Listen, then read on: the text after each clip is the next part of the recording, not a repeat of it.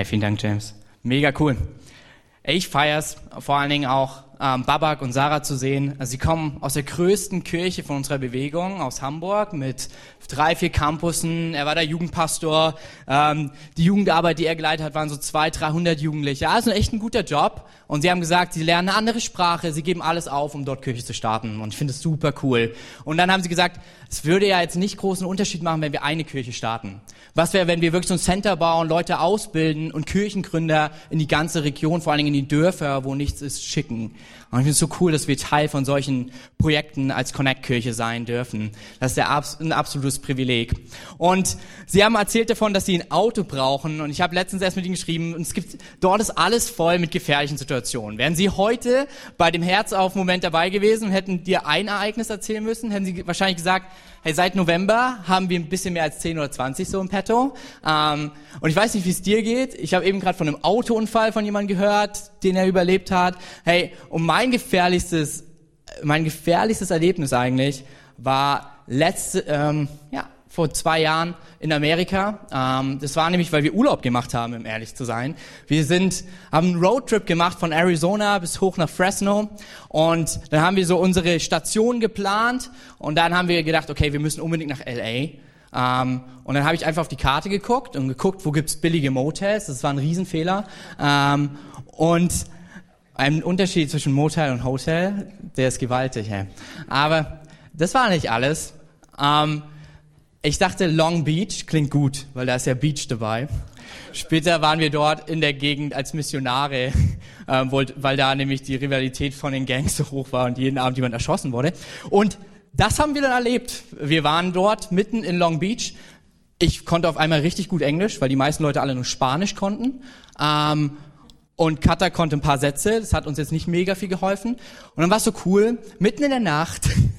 wir finden das Motel nicht und auf einmal merken wir, dieses Auto macht komische Geräusche. Ähm, und sie werden immer lauter und lauter. Und auf einmal fährt es nicht mehr. Und wir stranden mittendrin. Die Polizei kommt, voll ausgerüstet und meint, hey, Sie müssen hier weg. Sie sind erstens weiß und in einer richtig gefährlichen Gegend. Alle Leute, die jetzt gerade hier sind, versuchen irgendwie das Ganze zu verlassen, weil gleich kommen die Gangs. Und wir waren so, das ist ein bisschen komisch. Ähm, okay, dann haben die uns irgendwie geholfen, uns abgeschleppt und dann haben wir die Firma angerufen, wo wir das Auto gemietet haben und die meinten, ja, sperren Sie sich von innen ein. Sie sind gerade in einer schwierigen Situation. Ähm, bald kommt jemand wird sie abschleppen. Und es war echt, ja, so, ich glaube, die gefährlichste Situation, die ich je erlebt habe. Und du denkst dir so, oh mein Gott, wie komme ich hier raus? Und vor Dingen das Größte, wie kann ich mich verteidigen? So in diesem Moment. Und du merkst wirklich, dort wird's echt hitzig und du sitzt in diesem Auto, was kaputt ist, was nicht fahren kann. Du kannst mit keinem dich verständigen, weil du kein Spanisch kannst, weil ich dachte, wenn ich nach Amerika gehe, lerne ich erstmal Englisch.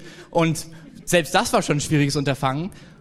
Und dann war halt das Problem, ein bisschen blöd, unsere beiden Akkus waren leer, wir konnten niemanden anrufen. Also nach einer Stunde, nachdem dieser ähm, Abschleppdienst nicht gekommen ist, bin ich rein in eine Blumenfirma, die ich glaube nicht nur eine Blumenfirma war.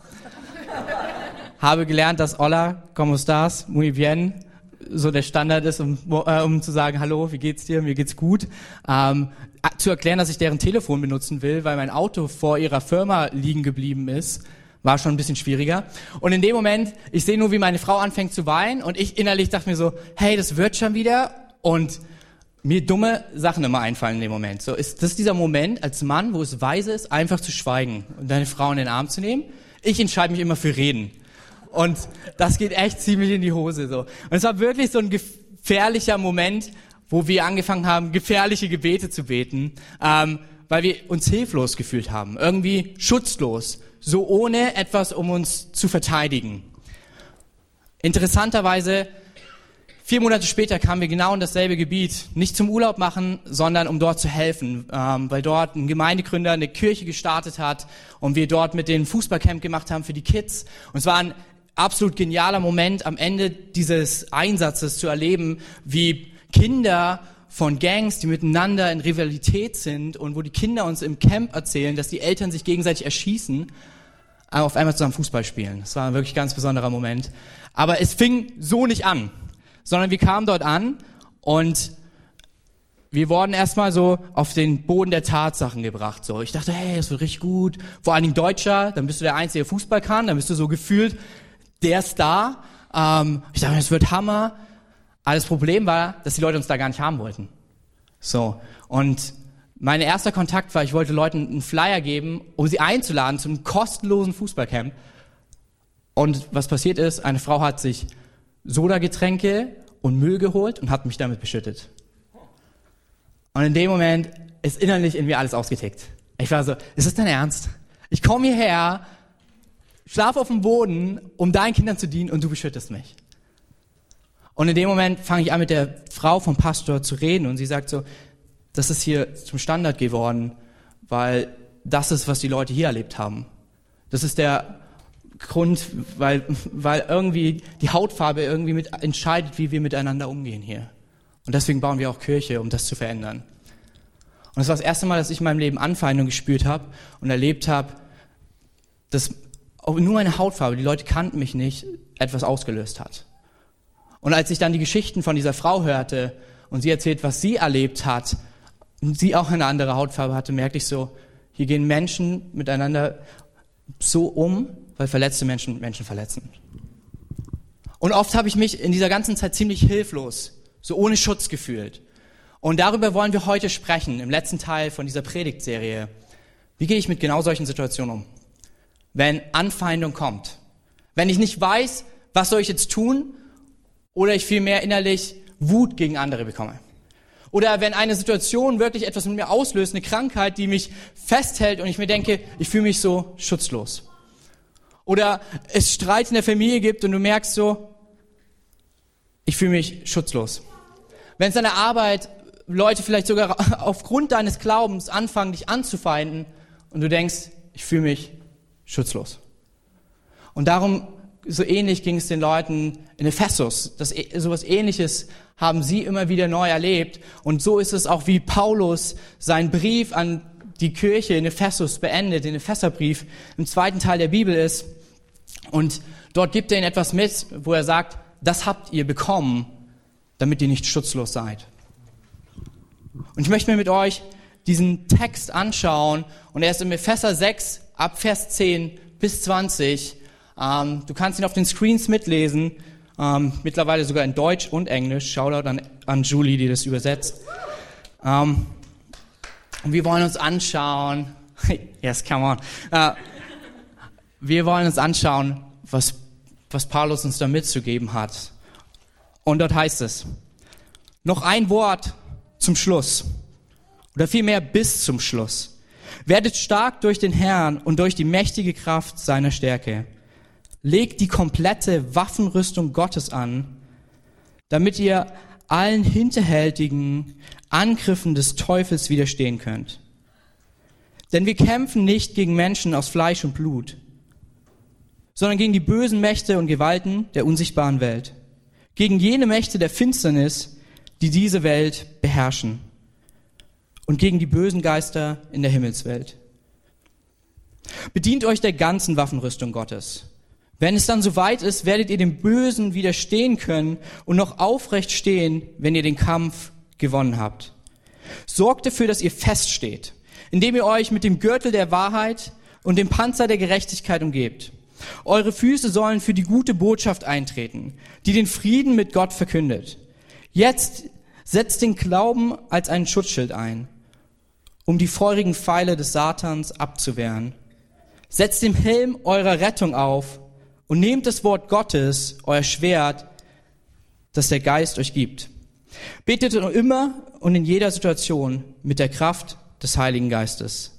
Bleibt wachsam und betet auch beständig für alle, die zu Christus gehören. Für mich, als ich das gelesen habe, klang das sci-fi-mäßig und verrückt. So, zumal ich keine Waffenrüstung zu Hause habe und mir dachte so, okay, cooler Tipp. Scheinbar sind die in Ephesus immer mit irgendeiner Rüstung rumgelaufen. Aber ich glaube, da ist so viel mehr für uns drin. Weil wenn du siehst, wie Paulus es anfängt, sagt er, bedient euch der Kraft Gottes. Werdet stark in Gott in seiner Macht, in seiner Stärke. Und ich glaube, das ist so entscheidend, weil so beginnt der Epheserbrief. Er beginnt darin, dass Paulus uns sagt, ey, werdet stark in Jesus. In ihm habt ihr alles, was ihr benötigt. Und er endet den Brief, indem er sagt, und zum Schluss, bis zum Schluss, werdet stark in Jesus. Und das Coole ist, es ist seine Kraft, aber ich glaube, es ist unsere Entscheidung. Weil dort spricht er davon, dass wir uns entscheiden müssen, diese Rüstung, diese Waffenrüstung anzulegen. Ich glaube, es ist immer das, dass nicht du etwas tun musst. Als ich in diesem Auto war und ich kein Spanisch konnte, ich keine Ahnung was hatte, was ich machen sollte, hey, das Einzige, was ich machen konnte, war zu beten. Aber das Coole ist, das reicht. Ich glaube, in Jesus hast du alles, aber wir müssen uns entscheiden, das zu nutzen, was er uns gegeben hat. Nämlich uns auf seine Stärke zu berufen. Und ich glaube, das ist so oft und ganz praktisch in unserem Leben. Und ganz oft vergessen wir es. Dinge kommen in unsere Leben, Situationen kommen in unser Leben, wo wir denken, ehrlich, was soll ich jetzt tun? Und wir fangen an, die Menschen zu sehen und wir ärgern uns über die Leute, wir werden frustriert, verbittert oder wir werden verbittert über die Situation oder das Leben, was uns getroffen hat und finden irgendwo, wofür habe ich das und wo ergibt es Sinn? Und in dem Moment fühlen wir uns oft schutzlos. Und in dem Moment spricht Paulus rein, vergesst nicht, ihr habt den größten Schutz. Alle Stärke, alle Macht, alle Kraft dieser Welt ist in Jesus und ihr dürft euch dem bedienen.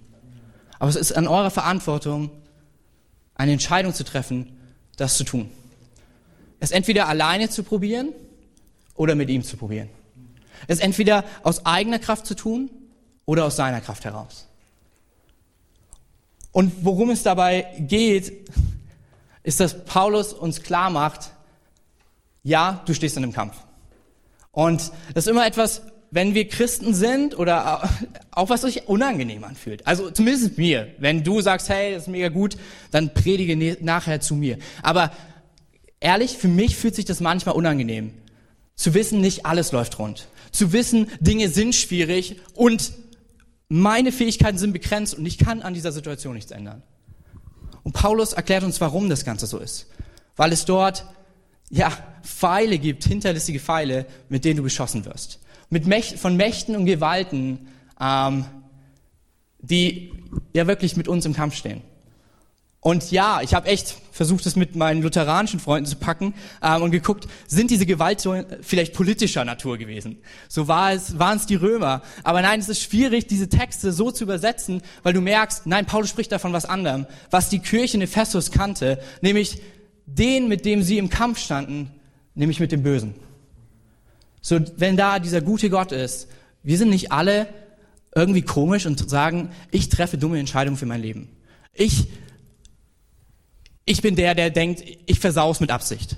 Sondern es hat Gründe, warum wir Fehltritte tun. Es hat Gründe, warum wir Schuld tun. Und ja, es ist unsere eigene Entscheidung, aber es gibt einen Gegenspieler, der uns zu diesen Entscheidungen zieht. Und über diesen spricht Paulus. Und die Bibel nennt ihn den Teufel. Den, der rebelliert hat gegen Gott und uns versucht, mit auf seine Seite zu nehmen, gegen Gott zu rebellieren. Zu sagen, ich weiß es besser, zu sagen, ich tue die Dinge aus meiner eigenen Kraft. Was ich cool finde, was Paulus nicht tut, ist ihn irgendwie zu glorifizieren und daraus etwas riesengroßes zu tun, sondern es gibt zehn Verse, zwei davon gehen über den Teufel und wie du ihn überwinden kannst. So, weil es nie ein Kampf ist zwischen Gott und dem Teufel, weil diesen Kampf hat Jesus Christus schon längst gewonnen, sondern es ist ein Kampf zwischen uns und dem Teufel, aber der Gewinner ist auf unserer Seite. Deswegen spricht er auch davon, dass wir stehen werden im Kampf. Wenn wir den Kampf gewonnen haben. Paulus geht davon aus, dass du und ich diesen Kampf gewinnen, weil Christus ihn schon längst für uns gewonnen hat. Die Frage ist nur, wie wir ihn kämpfen werden. Ob wir am Boden kriechend das Leben verurteilen oder aufrecht stehen. Und ich möchte ein bisschen auf die Pfeile eingehen. Und ich möchte es mit Paulus handhaben und sie nicht großartig vergrößern und hinstellen und all den bösen Mächten irgendwelche Namen geben. Paulus bleibt dabei, es ist der Teufel und er benutzt böse Mächte.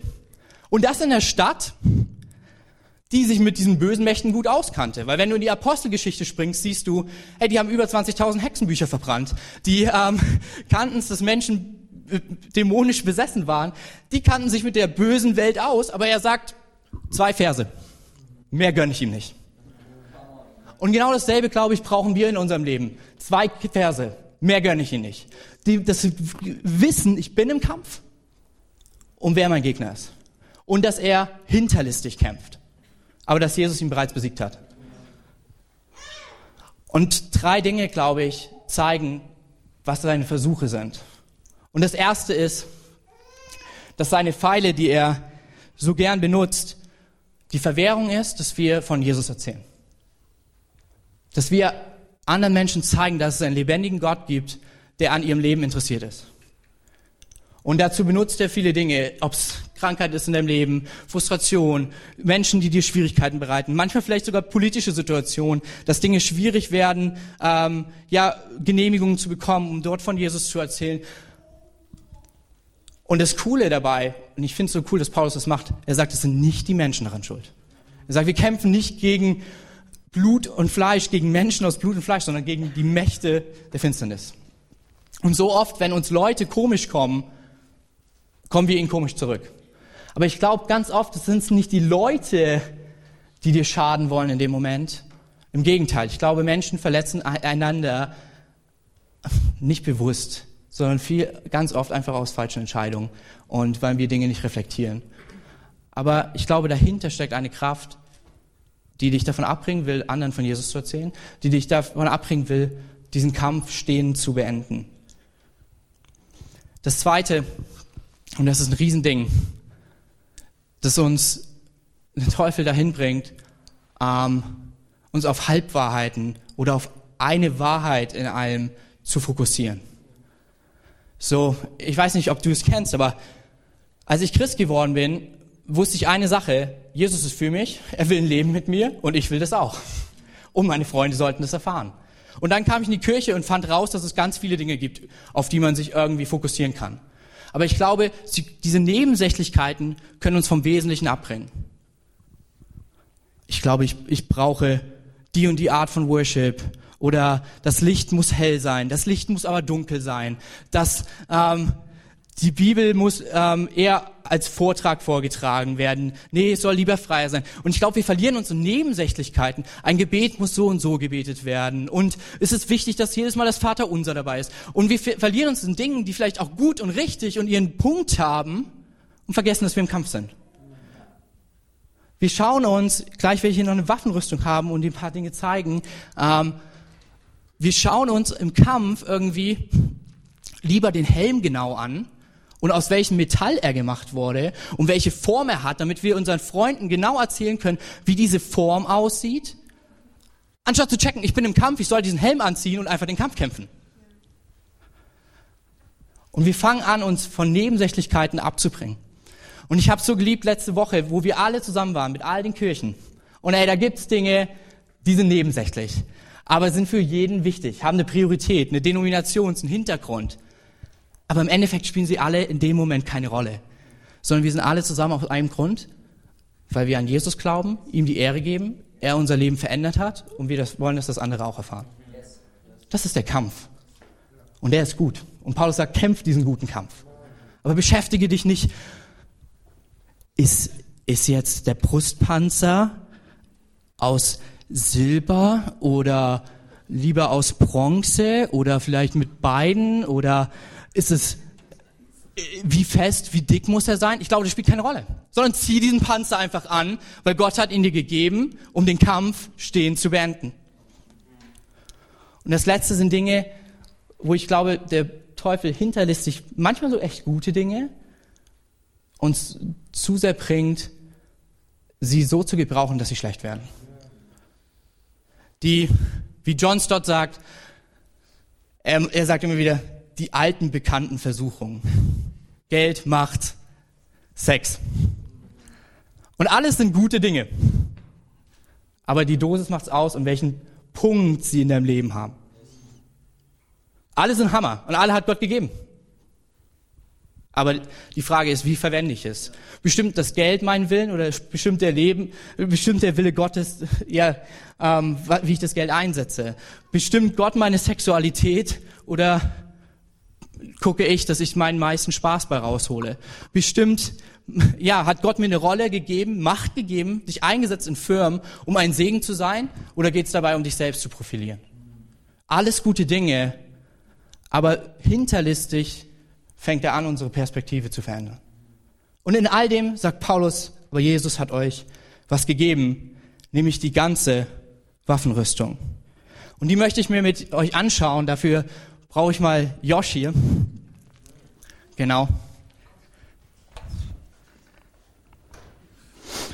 Und nachher könnt ihr euch dann am Ausgang jeder seine Rüstung abholen. Viel Spaß. Ähm, und Paulus, und das ist ganz wichtig, setzt das als Sinnbild. Also als Christ, keine Angst, du musst nicht jeden Tag eine Rüstung tragen. Zumindest keine wirklich physische Rüstung in dem Sinne, sondern sie ist ein Sinnbild der damaligen Zeit. Denn Ephesus, und das ist ganz wichtig, wurde damals von, Röme, von der römischen Besatzung besetzt. Und einen Soldaten zu sehen, mit denen sie die ganze Zeit im Kampf waren, war nichts Unübliches. Und diese Art, wie sie aussahen, war nichts Unübliches.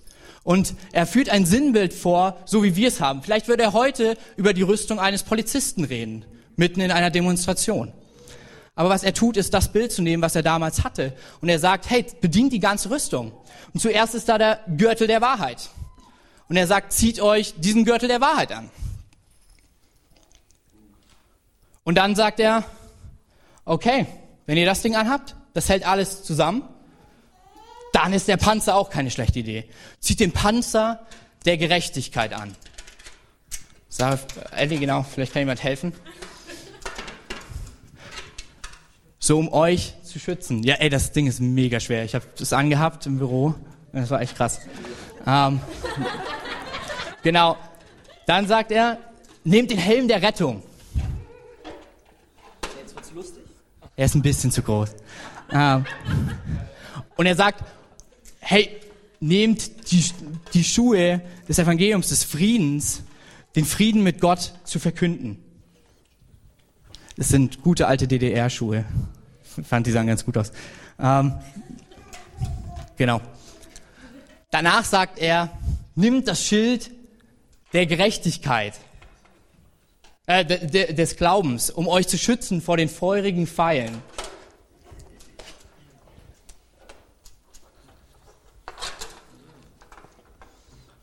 Und dann sagt er, und das ist die einzige Angriffswaffe, nehmt das Wort Gottes als euer Schwert. Und viele Leute, die jetzt in der Kirche aufgewachsen sind, sagen, ja, das kenne ich. Und als ich damals diesen Text gelesen habe, habe ich mir gedacht, was ist das? So, vor allen Dingen, weil du dazu schreibst, was das ist, habe ich keine Ahnung, was ich denn machen soll. So, muss ich jetzt rausfinden, was Wahrheit ist.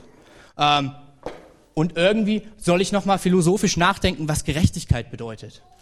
Und Glauben, ist das jetzt mein Glaube an Gott oder gibt es da Level von Glauben? Und Schuhe, bedeutet das, dass ich überall hinrennen soll und je, von, jeden von Jesus erzählen? Und ich war so ein bisschen, und den Helm der Rettung? Und dann in alten Übersetzungen steht auch noch des Heils. Und ich dachte mir so, okay, das ist ein Wort, das wir eigentlich nicht mehr so benutzen. Ähm, und ich denke mir so, was will Paulus da mit mir? Und ich weiß nicht, ob es dir oft genauso geht. Aber ich denke, was es ist, ist etwas ganz Praktisches, etwas Alltägliches für unser Leben. Nämlich, diese Dinge symbolisieren etwas. Und zwar etwas ganz Einfaches. Ich war erstaunt, als ich in die Propheten zurückging, ins Alte Testament, in den ersten Teil der Bibel.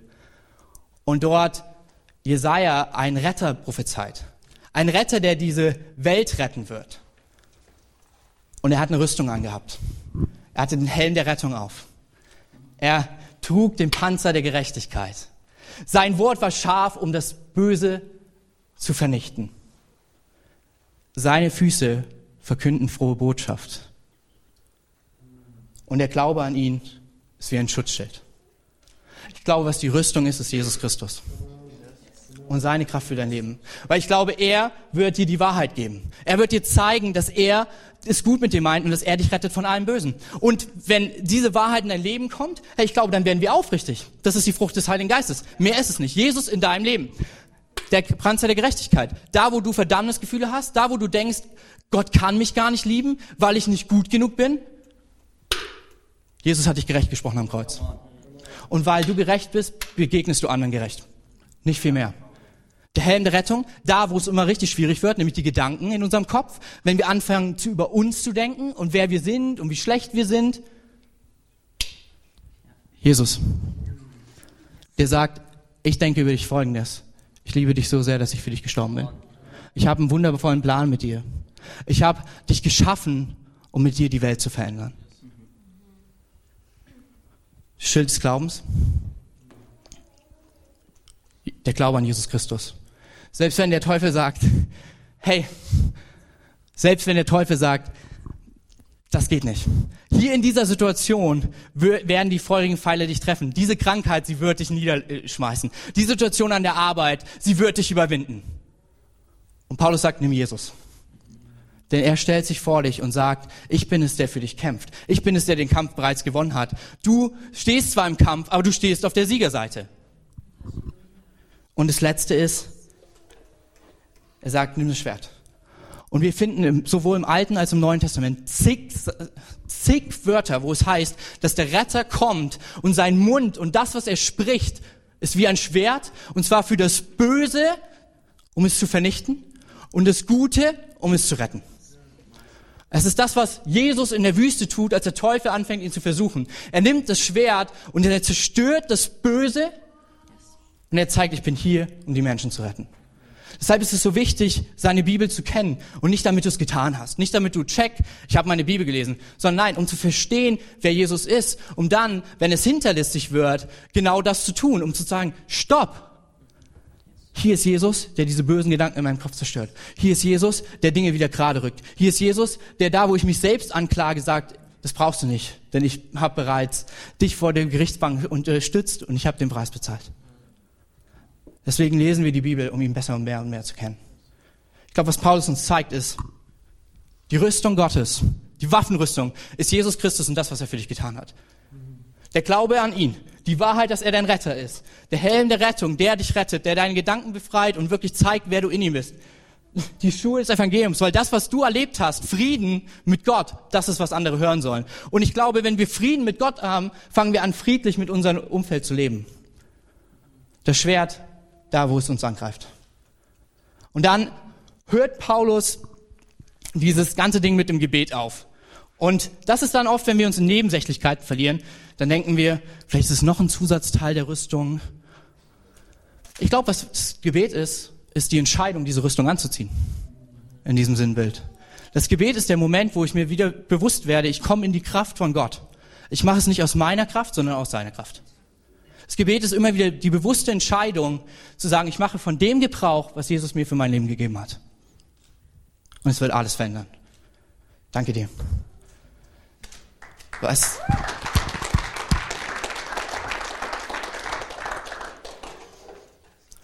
Was nicht so ganz stimmt bei dem Ganzen, was, was Josh anhatte, war die Form von Schild. Bei dem Schild, den die Römer hatten, er bedeckte den ganzen Körper. Und das Lustige, und deswegen war es so ein Sinnbild, was Klick sofort bei den Leuten aus Ephesus gemacht hat, war, dass diese Schilder zusammen die Schildkrötenformation ergeben haben, mit der Ephesus eingenommen wurde. Es war, wie, wie sie sich gemeinsam fortbewegten. Und wenn du drüber nachdenkst, auch über die gefährlichen Gebete der letzten Wochen, die wir uns angeschaut haben, im Epheserbrief geht es nicht um dich sondern es geht um dich im Teil etwas Ganzem, nämlich der Kirche. Und der Glaube, und mit dem Glauben schützen wir die Einheit untereinander. Mit dem Glauben helfen wir einander da, wo jemand angegriffen ist. Mit dem Glauben stehen wir füreinander zusammen, um am Ende dieses Kampfes zu stehen. Diese Rüstung, die Paulus beschreibt, ist super nutzlos, wenn du alleine anfängst loszuziehen. Aber diese Rüstung kann ganze Städte erobern, wenn du Teil von etwas Ganzem bist. Nämlich seiner wunderbaren Kirche, die er das siebte Weltwunder nennt. Und ich denke, was wir wissen müssen als Kirche, wenn wir uns symbolisch klar machen, wir leben mit Jesus, dann wird es immer dafür führen, dass wir unseren Glauben dazu nutzen, Einheit zu leben. Für den anderen das Schild hinzuhalten. Gerade dann, wenn feurige Pfeile kommen. Und das Lustige war, diese Schilde wurden extra dafür konstruiert, um, um feurige Pfeile abzuwehren. Deswegen sind sie auch rund. Ich glaube, wir als Kirche dürfen nie vergessen, wir stehen im Kampf. Und Leute von uns werden herausgefordert sein. Wir gehen durch taffe Seasons, Situationen, die echt schwierig sind. Aber zu wissen, Nicht nur ich habe Jesus als Rüstung, als Waffenrüstung in diesem Kampf, sondern alle, die mit ihm unterwegs sind, bringt dich genau dort rein. In eine Formation, die ganze Städte erobert hat. Ganz wichtig wird es als Kirche auch diese Rüstung zu nutzen. Zu sagen, wir nehmen das an, auch füreinander. Gerade da, wo anfangen Leute anfangen, über sich schlecht zu denken. Anzufangen, das auszusprechen, was Gott in ihnen sieht. Du bist einzigartig gemacht. Du bist geliebt von Gott. Dein Leben hat einen Plan. Ich glaube, es werden Worte, die wirklich alles Böse in, in, in dem anderen, alle bösen Gedanken vernichten und Gedanken der Rettung freisetzen. Und wenn wir das tun, es ist eine Entscheidung. Und es ist oft so leicht, es genau anders zu tun. Nämlich eine Entscheidung, standhaft zu bleiben und stehen zu bleiben. Aber oft ist die Entscheidung, das ist mir zu schwer. Und als ich ein bisschen recherchiert habe über Militärsprache in der Bibel, habe ich herausgefunden, dass das die komplizierteste Formation war, weil man wirklich miteinander unterwegs sein musste. Man musste sich auf den anderen verlassen. Und ich glaube, das ist oft so ein Problem, weil wir denken, okay, es ist leichter, wenn ich es alleine versuche. Ich versuche das ganze Gott-Ding alleine. Das Problem ist, du siehst sie alle wieder im Himmel. So. Die Frage ist nur, wie du ankommst, auf dem Boden oder stehend. Es wird ohne Kirche nicht funktionieren. Es wird ohne den, der rechts und links neben dir sitzt, nicht funktionieren. Aber es wird umso schöner mit ihm. Unser Glaube schützt die Einheit. Hey, wir, wir haben draußen, vielleicht hast du schon gesehen, unseren Connect ähm, Team und Gruppenstand aufgebaut. Und am 18. Februar starten unsere Connect-Gruppen. Ich glaube, das ist ein guter Ort, Einheit zu leben. Weil da sind es nicht ganz so viele wie heute, sondern es sind vielleicht sechs, sieben, acht, neun Leute, die du kennenlernst, die in, für dich da sind, die mit dir kämpfen, damit wir am Ende diesen Kampf aufrecht stehen. Weil ich glaube, wir wollen eine Kirche, eine ganz, ganz, ganz kleine Kirche sein, mit ganz, ganz, ganz vielen Menschen. Nämlich das Klein in unserem Kopf steht immer wieder dafür, dass wir uns kennen und füreinander da sind. Und ich glaube, dafür brauchen wir unsere Connect-Gruppen damit Schildkrötenformationen losziehen, um diesen Kampf, den Christus bereits für uns gewonnen hat, standhaft zu Ende zu bringen.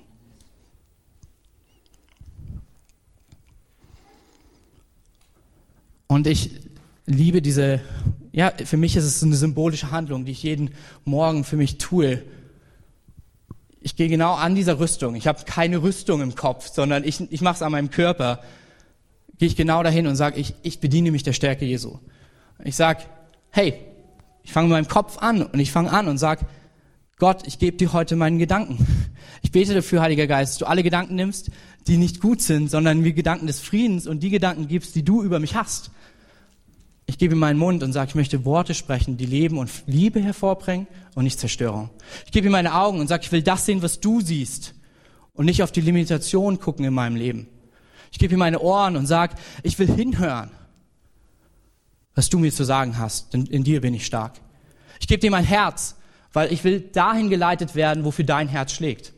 Ich gebe dir meine Hände, um das zu tun, was dir die Ehre gibt und nicht unbedingt das, was mich groß dastehen lässt. Ich gebe dir meine Knie, weil es niemand anders gibt, den ich Ehre und Anbetung geben kann für das, was er in meinem Leben getan hat, als du.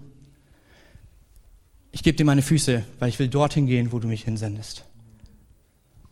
Das ist nichts anderes. Das ist ein bildliches Bild.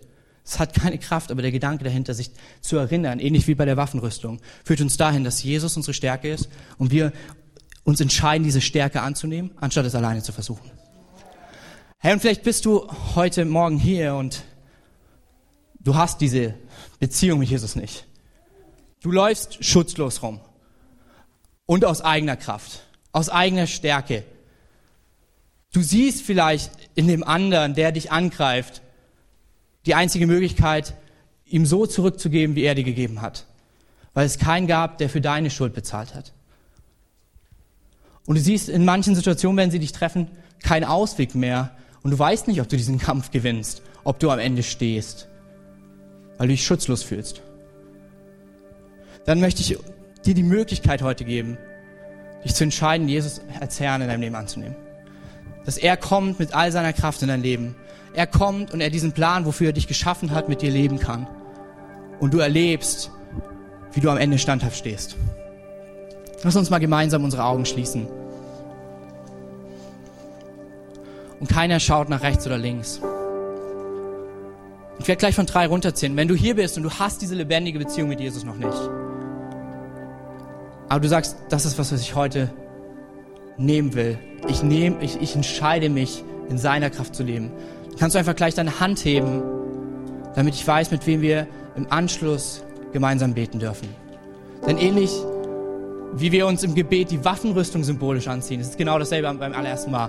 Im Gebet kommen wir Jesus nah und sagen, werde du zum Herrn und zum Retter in meinem Leben. Drei, Gott liebt dich. Zwei, Herr Jesus ist dir näher, als du denkst.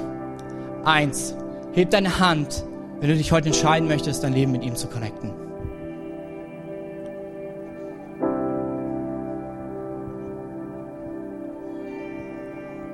Alright, für den Rest von uns könnt gerne die Augen öffnen. Wir werden gleich, die Band wird gleich nochmal einen Song spielen. Und ich will uns ermutigen, in diesem Song einfach nochmal für uns zu reflektieren. Wo gibt es vielleicht Schlachten, wo ich gesagt habe, das Ding ist verloren? Wo gibt es vielleicht Momente, wo ich denke, hier kann Jesus nichts mehr tun?